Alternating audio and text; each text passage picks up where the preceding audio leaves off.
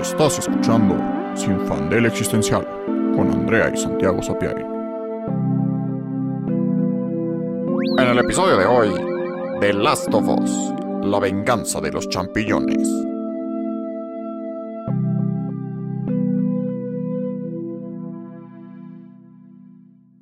Hola, yo soy Andrea. Y yo soy Santiago. Y en el episodio de hoy, solo somos Andrea y yo. Y queremos hablar de el fin del mundo. Tun, tun, tun. Seguramente han visto The Last of Us, que es la nueva serie de HBO que está rompiéndola. Bueno, ya, ya terminó de salir la primera temporada, pero pues tienen deals para la segunda. Ha sido eh, recibida muy bien. Reemplazó a nuestra adicción del domingo de ver House of the Dragon y luego White Lotus. Eh, y pues queremos platicar un poquito de The Last of Us y cómo lo relacionamos con la obsesión que creemos que la sociedad tiene con que se acabe el mundo.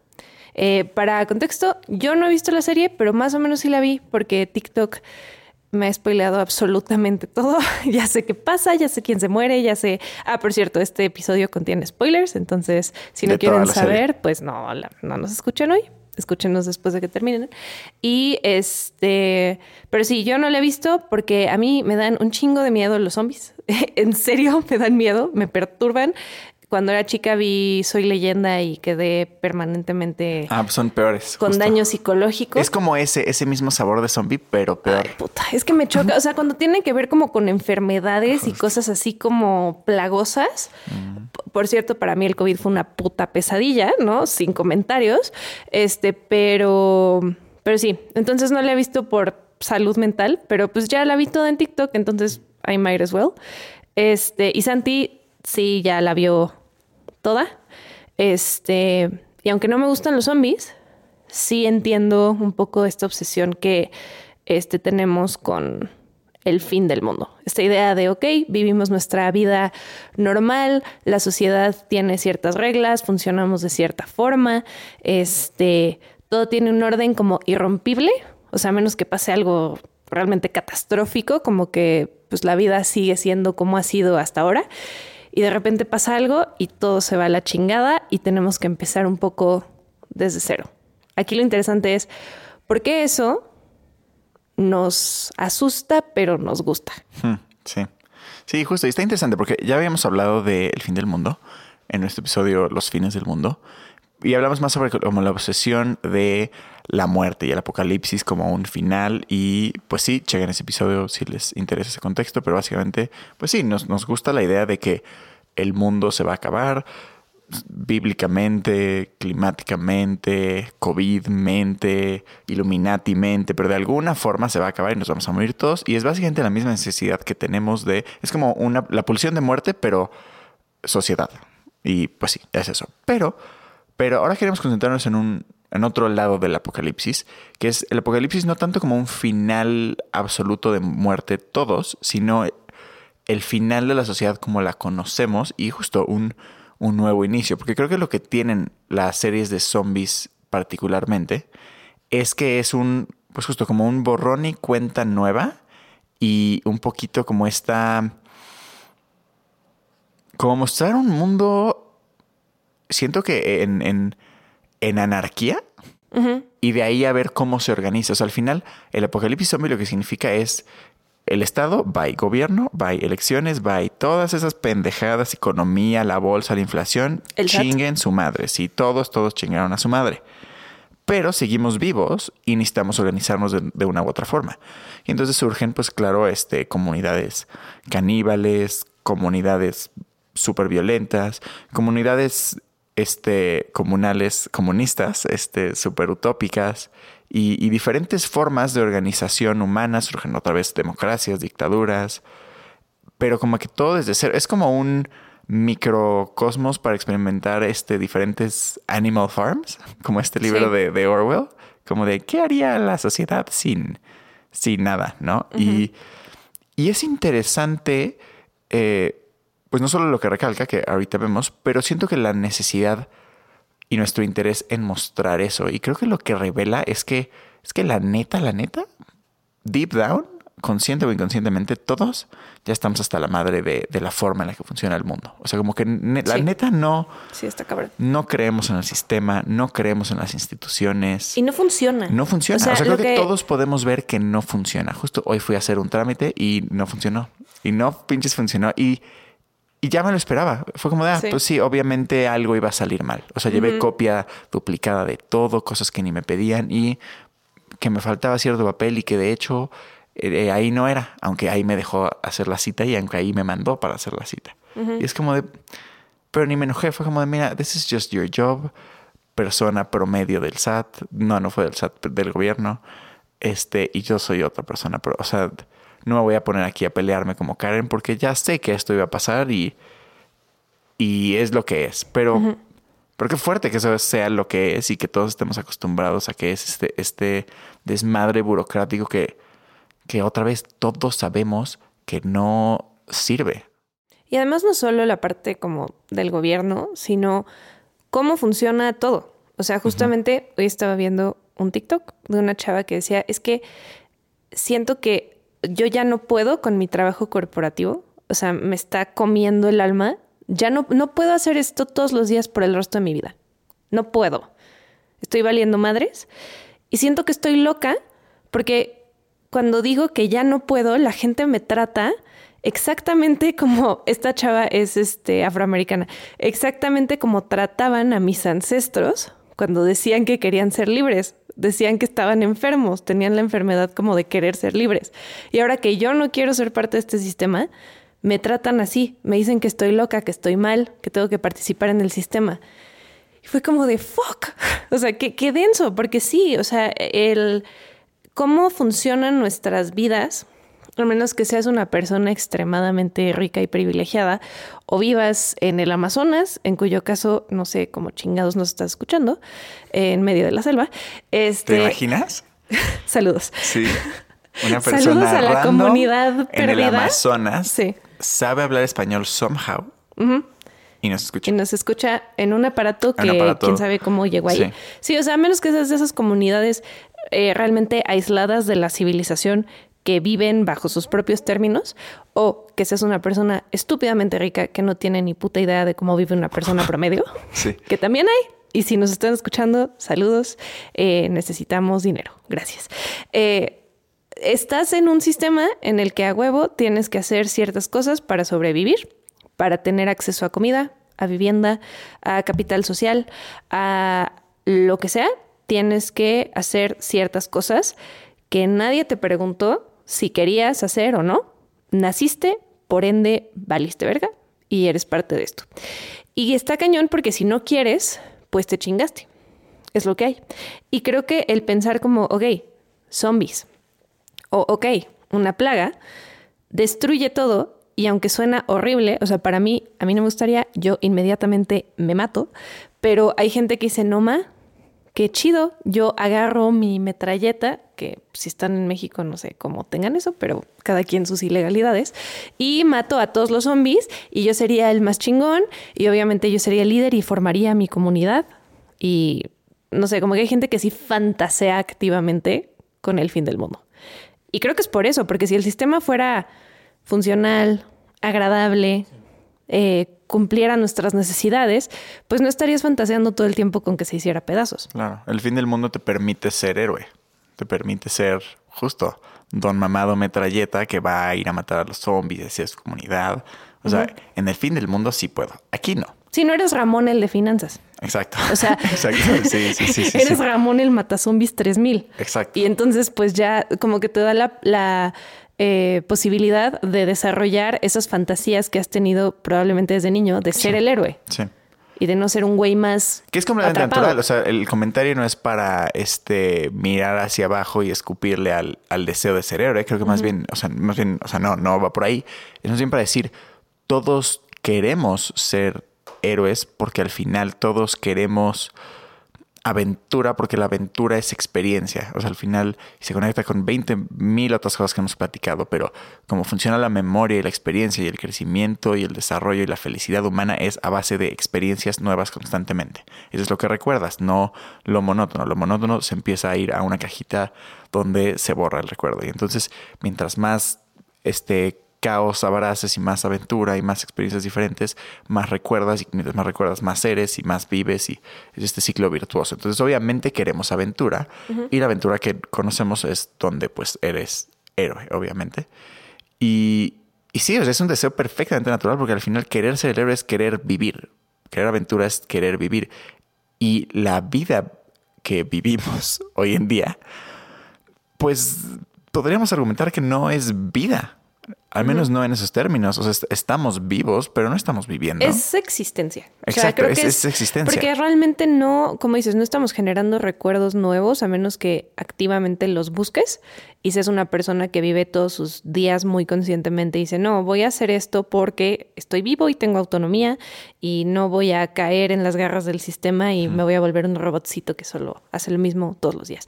Pero aún así está cabrón y aún así, o sea, sí creo que se puede volver muy sofocante el saber que tienes todas estas responsabilidades que tú no pediste y que pues ni modo, y que no hay otra manera de hacer las cosas. O sea que por más que te vayas a otro país, por más que cambies de trabajo, por más que cambies de pareja, por más que cambies de lo que sea, sigues como que te sigues ateniendo a las mismas reglas sociales y te sigues ateniendo más o menos a las mismas reglas pues, del gobierno, financieras, em, de relaciones. al final yo no puedo agarrar, irme a otro país y empezar mi vida ahí porque necesito una visa. Necesito poder trabajar. Y si no soy ciudadano, no puedo poder, no puedo trabajar. Y, o sea, es, o sea no puedo, literalmente no se puede. Y también creo que, creo que también nos remonta a otra cosa que no tiene nada que ver con el apocalipsis, pero que como que es revertir a eso. Eso que sientes cuando ves una película de Indiana Jones. Sí, sí. Y sientes como, no ma, ese güey podía nada más ir y matar nazis. Así.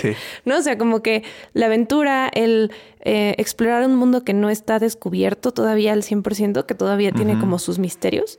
Este, ignoremos la parte problemática de descubrir de la supremacía blanca, ¿verdad? Porque esa gente no la descubrió nadie, ya estaba ahí. Este, pero sí, o sea que en realidad había un mundo que explorar, un mundo que descubrir. Ahorita es como, pues ya sabemos lo que hay, ¿no? Y lo que no sabemos, a lo mejor no te quieres meter. Entonces, el, el que, no sé, de repente ver la típica imagen de Nueva York cubierto de plantas. y el descubrimiento que no es productivo no es impulsado. O sea, el ah, tipo de descubrimiento que, que, se impulsa es crea un nuevo robot, crea una nueva inteligencia artificial, descubre cómo hacer un nuevo código de no sé qué chingados, porque eso se vende y porque eso hace lana. Pero, pero no otras cosas, o sea, justo, al final la lana no se va al conocimiento, o sea, a, la búsqueda que nutre el alma, o, sea, que nutre a la, la humanidad, pues. Sí, el conocimiento por conocimiento en sí no, como que da igual, o sea, nadie lo impulsa. Y en, o sea, en The Last of Us, hablando de lo que vi, este, también algo que me hace pensar esta serie es, no solo es por el tema de la aventura, sino que también este tipo de programas nos dan una excusa para hablar de la naturaleza humana separada de los constructos sociales a los que nos atenemos ahorita. O sea, es como un poco, este, ay, ¿cómo se llama? Se me acaba de ir horrible este libro de, ah, El Señor de las Moscas. Ah, es un poco eso, ¿no? Que es como, pues si avientas a unos niños a una isla y los dejas ahí sin supervisión, ¿qué pasa? ¿No? Y es, ok, si agarras a la población humana, matas a un chingo de ellos y se quedan unos poquitos y no tienen nadie que les diga qué hacer, ¿cómo se comportan? ¿Y qué nos enseña eso de la naturaleza humana? Y está padre que no sea eh, como reduccionista, que por ejemplo en El Señor de las Moscas sí es bastante reduccionista porque es como todos son horribles y se matan entre ellos y básicamente son unos animales. Este, que nadie, nadie se puso a pensar que eso no era un estudio en la naturaleza humana, sino era un estudio de niños blancos privilegiados con un chingo de dinero abandonados en una isla. Pero bueno, este, pero no es así tan reduccionista, no es como, ah, todos son malos y todos son violentos y todos lo que buscan es su propio, eh, su propia salvación y les vale madre todos. Y tampoco es, ah, la comunidad es hermosa y todos los humanos se unieron para... O sea, no, tienes las dos partes en el programa y eso se me hace increíble. Que también eso fue mucho de lo que me empezó a molestar en The Walking Dead, hablando de otras series de zombies. Cuando empezó, desde el principio me molestaba, pero llegó un punto en el que fue como, ya, esto es absurdo. Que fuera un mundo donde la humanidad sin supervisión se vuelve completa, absoluta y visceralmente violenta. O sea, me niego a, a aceptar o a pensar que la humanidad reprime, o sea, está constantemente reprimiendo esta violencia. O sea, de verdad no creo que el motivo por el que no estemos matando gente es porque hay una ley que dice no mates gente. Sí, no. O sea, digo, justo, o sea... Es como decirlo de Dios, ¿no? Que si no eres cristiano, ¿por qué no vas y asesinas gente? Pues porque no quiero. Sí, exacto. O sea, como que no, no es algo que haría. O sea, no, no, o sea, sí, sin duda existen personas terribles que harían cosas terribles y personajes como Negan de The Walking Dead existirían, pero no todo el pinche tiempo, toda la pinche serie, el, nuestra banda de protagonistas se van encontrando pueblo culero tras pueblo culero de humanos hiperviolentos, cada vez de una forma más horrible y deplorable, que es como de putas, o sea, no, no, habría habría gente chill, nada más como chileando y, viviendo y haciendo lo mejor que, que pueden. que, que, me gusta eso un poco más de The Last of Us, que sí es, es, siendo mucho más realista en ese aspecto y sí existen esas personas. Pero mm, ya no a qué iba en este punto, pero... estamos ah, que la gente no es culera, justo. Que, O ah. sea, que la gente no es culera por naturaleza. O sea, no es el señor de las moscas.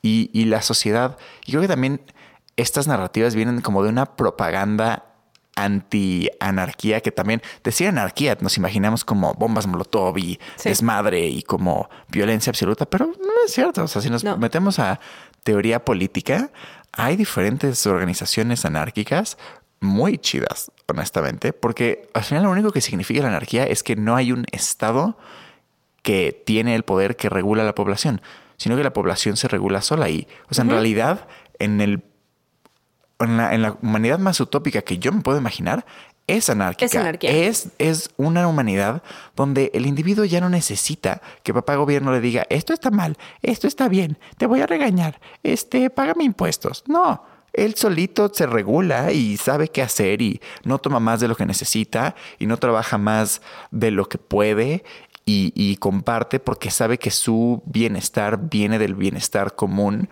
o, sea, o sea, eso es la utopía y creo que también pues justo estas series donde, ah, sin gobierno, esto es lo que pasa, sangre, muerte y destrucción. Entonces, será culero, pero agradece que hay este, organización gubernamental. Y es como de, mm, sí. es no lo sé, Rick, no lo sé. Es propaganda capitalista, honestamente. Sí, sí, Porque también está, como dices, está esta idea de que la anarquía es violencia y de que los humanos son inherentemente malos. O sea, y eso, hijo, yo traumada porque ese era un argumento que, bueno, un argumento, una discusión que tenía mucho con mi ex, que es un capitalista. Bueno, no, no es un capitalista porque no es millonario, pero se cree, ya sabes, ¿no? Elon Musk fanboy. Este, que me decía es que no, es que la gente es mala, o sea, la gente inherentemente sería, este, floja, o sea, no trabajaría, y la gente, o sea, si la gente no estuviera como constantemente amenazada con el hecho de que si no trabajas no comes, la gente no trabajaría, la gente no haría nada. La gente es mala, la gente es huevona, la gente roba, la gente... Y es como, no, o sea, hay gente de todo. Y como que siento que esa, ese argumento se olvida de que la vida humana necesita un propósito. O sea, sí va a haber gente que no haga nada y que se tire a la depresión o la flojera o lo que quieras, sin duda, pero no creo que sea la mayoría de la humanidad. O sea, no creo que si, si no estuvieras obligado a trabajar nunca harías nada. O sea, yo lo pienso mucho, que es como, pues mira, si yo no tuviera que trabajar nunca, pues seguiría haciendo este podcast porque de aquí no ganamos nada. Este, seguiría escribiendo, seguiría haciendo arte, seguiría haciendo todo lo que hago básicamente, porque eso no depende de, del dinero, ¿no? Y solo, o sea, solo porque nadie te está viendo no significa que vas a matar gente o que, porque tampoco es como agradable, o sea, no es como que yo digo, puta, se me antoja tanto en este momento Exacto. asesinar a Santiago y a Fred. O sea, no. Entonces, es, siento que es propaga- propaganda y es una justificación de por qué las cosas tienen que ser como son ahora. Porque los humanos, según esto, somos violentos y pendejos y horribles. Ahora, sí creo que por cómo está conformada la sociedad actualmente, Y como estamos socializados. y como estamos socializados, yo a la primerita de que los zombies y no sé qué, yo unas pildoritas, una pistolita, algo, y yo ya, ya no soy. Porque sí, sí creo que se pondría muy feo. O sea, sí, sí creo que hay gente muy violenta y muy, eh, no sé, o sea, que sí de verdad lo único que lo detiene son los constructos sociales de hacer lo más horrible que te puedas imaginar. Eso sí creo que existe. Sí. Pero no es porque el humano, no es porque la naturaleza humana sea mala. Es porque vivimos en un mundo profundamente enfermo socialmente, en el que nos socializan para ser egoístas al máximo, para ser violentos, para como remarcar las diferencias que existen entre nosotros y odiar al prójimo. O sea, porque es como, pues si no fuera así, ¿por qué sigue existiendo el racismo? ¿Y por qué sigue existiendo la misoginia? ¿Y por qué? Pues porque todas esas cosas nos las enseñaron. No es como que el humano nace y es bueno o malo. Son, es como lo que pones dentro del, del humano, lo que hace cómo, cómo va a actuar cuando alguien no está poniendo su ojo en él. Sí, sí, totalmente. Y, y, pues, y pensando ahora un poco más de The Last of Us, quería hablar un poquito del episodio 3, justo, que creo que es la joya escondida dentro de la serie. Que digo, sí, sí tuvo mucho éxito, pero la joya, digo, en un tema ideológico, filosófico y de qué te está diciendo la serie. Siendo que, pues, pues justo la serie es el fin del mundo, la situación se pone culera, eh, la sociedad, lo que queda de la sociedad está o regulado por Fedra, que es básicamente un gobierno autoritario militar, o no regulado en comunidades de gente que se regula sola de diferentes formas, eh, o está la resistencia o así. Pero bueno, el episodio 3 nos enseña a Bill, que es un señor gringo paranoico que tiene chingos de armas y chingos de cámaras, que dice, no, yo no voy a hacer nada, yo me quedo en mi casa, se esconde, se espera que se vayan todos de su pueblo que se mueran, y sale y está feliz y empieza a este pues ir por cosas para su casa, comida, recursos, construye una, una vallita alrededor de su casa y, y hace su vida. Y creo que el motivo por el que este episodio es tan, tan bonito es porque al final creo que eso es la vida que, que todos añoramos y todos extrañamos. O sea, también en, otro, en otra línea medio pendeja, pero, pero pensémoslo, ¿por qué Minecraft tuvo tanto éxito? Porque es, y hay hasta memes que dicen como, the children yearn for the mines, ¿no? O sea, los niños extrañan las minas y...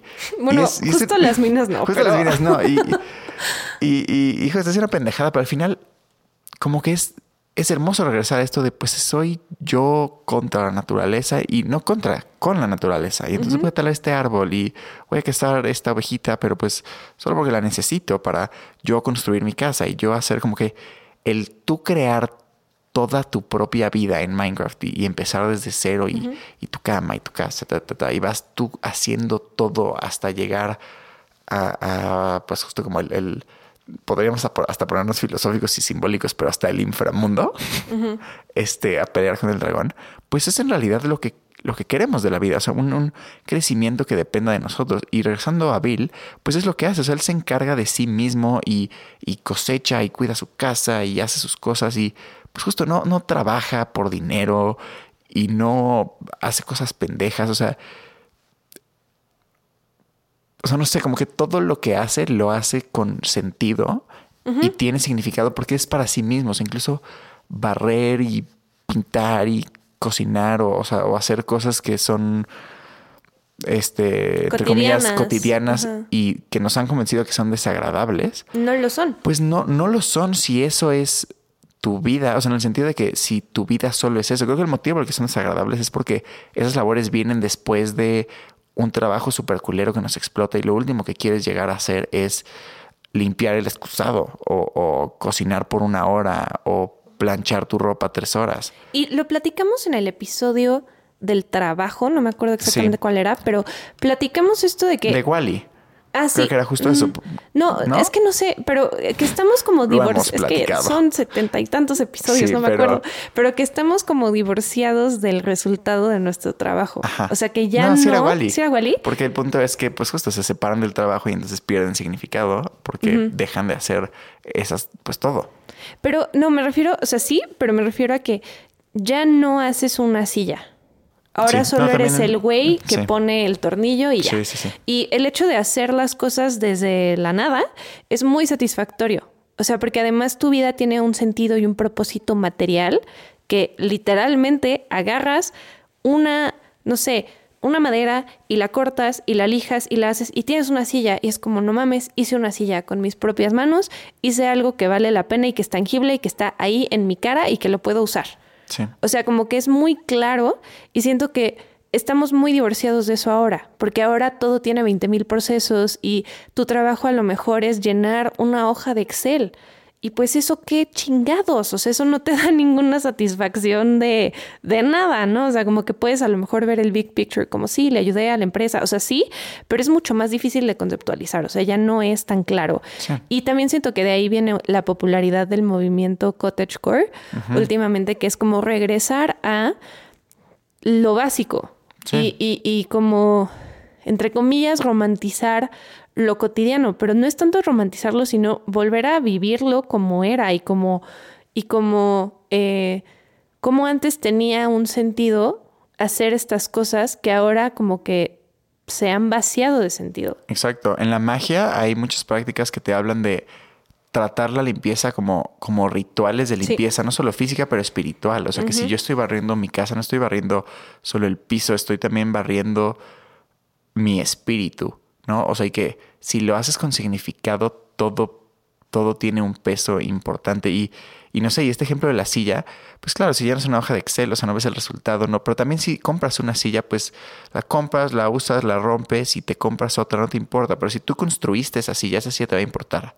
Y si tú construiste la mesa, o sea, si tú te encargaste de todo lo que está alrededor de ti, te va a importar. Porque, o sea, justo, o sea, lo puedes apuntar a la psicología o a la religión o a la magia o a donde quieras, pero no podemos negar que hay algo que es, llamémosle chi, mana o nada más nuestra proyección de nuestros apegos a los objetos, pero tienen algo, tienen una vibra. Por eso nos gusta encontrar una piedra chiquita y la guardamos y el boleto del concierto lo guardamos. O sea, nos gustan nuestros, este, y el, y el nombre antropológico es, es fetiches, o sea, los objetos que tienen valor religioso, espiritual, místico, ritualístico o personal. Que, que no, o sea, que no lo tienen como para la sociedad, pero lo tienen porque para nosotros.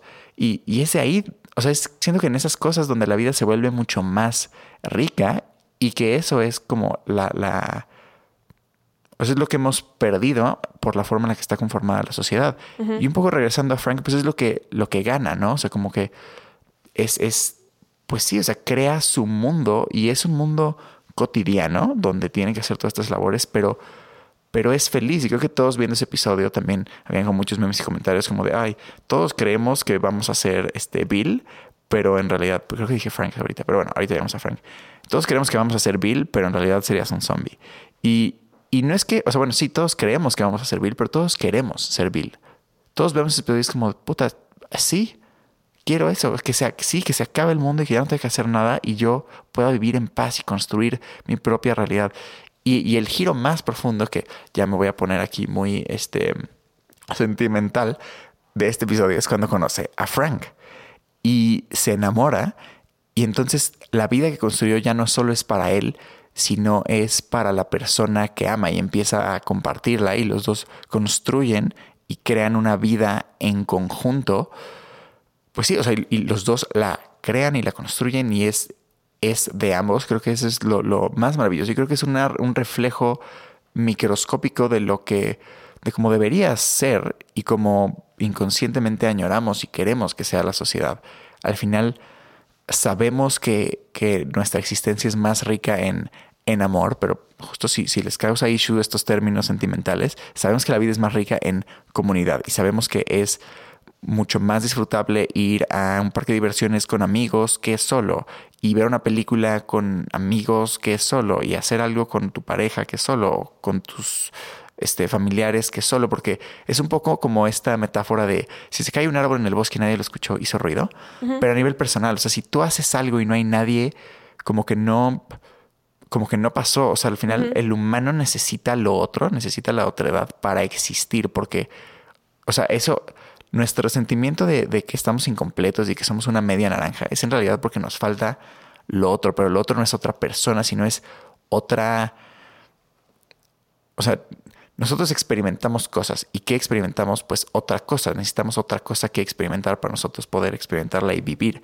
Y esa otra cosa es, pues, cosas, pero, pero personas. O sea, y cuando son otras personas es cuando nuestra vida es, es más rica.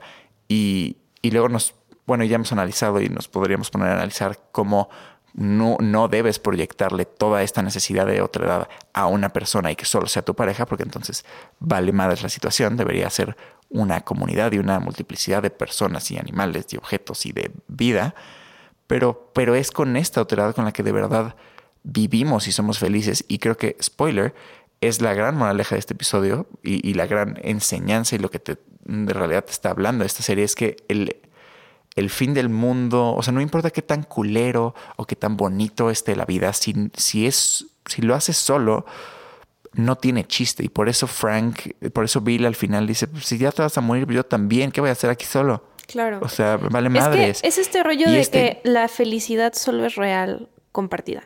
O sea, porque... Es... Y es real psicológicamente o espiritualmente, como lo quieras ver, pero eso es real. Y porque no estamos hechos para estar solos. O sea, porque eh, creo que la sociedad es muy individualista, es muy Em, orientada como a tú puedes solo y tú has, y, la verdad es que eso al final a lo que sirve es al capitalismo, eh, porque entre más te alienas de otras personas, más tu estabilidad emocional y tu sentido de, de eh, propósito lo atas a cosas materiales y a dinero y etcétera, entonces pues es mejor para este, el capitalismo. Pero en realidad necesitamos a otras personas y necesitamos la otra perspectiva para entender el mundo de una manera que no se sienta tan limitada. O sea, el hecho de poder compartir algo con alguien y que te dé otra opinión y que te enseñe cosas que no sabías y que de repente no estén de acuerdo en todo. Y eso es lo que realmente te hace ser humano. Porque pues, un, un ser humano solo, no sé qué es, pero es como o sea, no, no estás hecho para que eso pase. Necesitamos a Wilson. Necesitamos a Wilson. Al final, si no proyectas eso en una persona, lo vas a hacer en un objeto o lo vas a hacer en otra cosa. Este, y también, o sea, me hace pensar en cuál es el sentido de sobrevivir un apocalipsis. O sea, porque cada quien sus cubas, yo sí me moría, sin pedos. Este, pero hay gente que dice, no, si yo me iría a un búnker y haría esto y no sé qué. Y yo lo que me pregunto es, ¿para qué? no, o sea, porque si el mundo ya se va a la chingada, ¿qué es más importante? ¿Vivir más o vivir mejor? Y para mí es vivir mejor. O sea, si a mí me dices, oye, vas a vivir 10 años más, que es bien poquito porque estoy joven, no mames. Este, y te va a ir súper bien y todo va a estar padre y lo vas a disfrutar muchísimo y todo cool. O vas a vivir 30 años súper culeros. Yo vivo 10 y me muero y ya, feliz. Pero hay quien dice, no, yo sí 30 porque quiero vivir más. Para mí eso no tiene mucho sentido. Creo que en ese episodio lo que, lo que ejemplifica es el por qué vivirías en un mundo así. Y suena muy cliché que la respuesta sea el amor. Pero pues sí es. O sea, porque ¿por qué más vivirías? Si ya el mundo se volvió algo espantoso. ¿Cuál sería el sentido de seguir existiendo en ese mundo? ¿Qué te está deteniendo de nada más matarte? Exacto. Y, y, como lo hemos platicado muchas veces, tenemos que cuestionarnos por qué estamos vivos y tenemos que tener una respuesta para nosotros, aunque sea, porque así es como pues justo tomamos nuestra vida por, por las riendas y, y, vivimos una vida con propósito y con significado. Y creo que es. O sea, pues justo, o sea, si no te has cuestionado esto y digamos que llega el apocalipsis zombie, pues vas a querer seguir viviendo y no te lo vas a. Pero, pero justo porque no te lo cuestionaste. O sea, es como de, pero por, pero para. O sea, al final qué es lo que hay en el mundo ahorita por lo que sigues viviendo y, y entonces, pues, en qué momento esa condición se deja de dar y entonces dejarías vivir. O sea, yo en un... Es que justo, o sea, no te puedo decir en que en cualquier apocalipsis diría como, bueno, ya, pues me mato, porque depende, o sea, necesito un apocalipsis que me quite el motivo por el que estoy vivo. Si es un apocalipsis, no sé, llamémosle... ¿Cuál es uno como medio chill? No sé. No se me ocurre. El de ahorita. El de ahorita. Sí, bueno, sí, sí, sí, sí, literal. O sea, un poquito como el, el... Pues que básicamente vamos a valer madre en unos 20 años. Sí, sí, que en unos 20 años por el cambio climático vamos a valer madre. Y justo, y es un valer madre, que creo que también voy a paréntesis de qué onda con el cambio climático y el calentamiento global. Creo que tenemos este mito como de se calentamiento global y valió madres toda la naturaleza y todos nos morimos. Ay, no, no, no, no, no, nos morimos. Y no, no, así no funciona. Es peor. La naturaleza, la neta, no tiene pedo. O sea, van, las especies viven y se extinguen constantemente y no hay tema, se adaptan. Y pues sí, de, o sea, peor de los casos, destruimos, dañamos gravemente la capa de ozono y la producción de oxígeno de, de, de los océanos y los bosques y entonces absolutamente todos los ecosistemas se desbalancean y se joden profundamente y se extinguen múltiples especies. Y pues no se van a extinguir todas. O sea, en realidad, again, la naturaleza no tiene un pedo. El pedo somos nosotros, porque si eso pasa, pues todos los lugares donde crecemos nuestro aguacate para el avocado toast y el trigo para nuestro panecito y absolutamente todo lo que crecemos para nuestra carne, para de donde sacamos el agua, o sea, todos los, literalmente vivimos de la naturaleza, todos los recursos, todos los sistemas que tenemos implementados para sacar recursos de la naturaleza, se desbalancean porque resulta que el campo donde crecía café ya no crece café. Y el campo donde crecía trigo ya no crece, ya no crece trigo. Y eso lo que va a joder es este, la oferta de diferentes alimentos y recursos.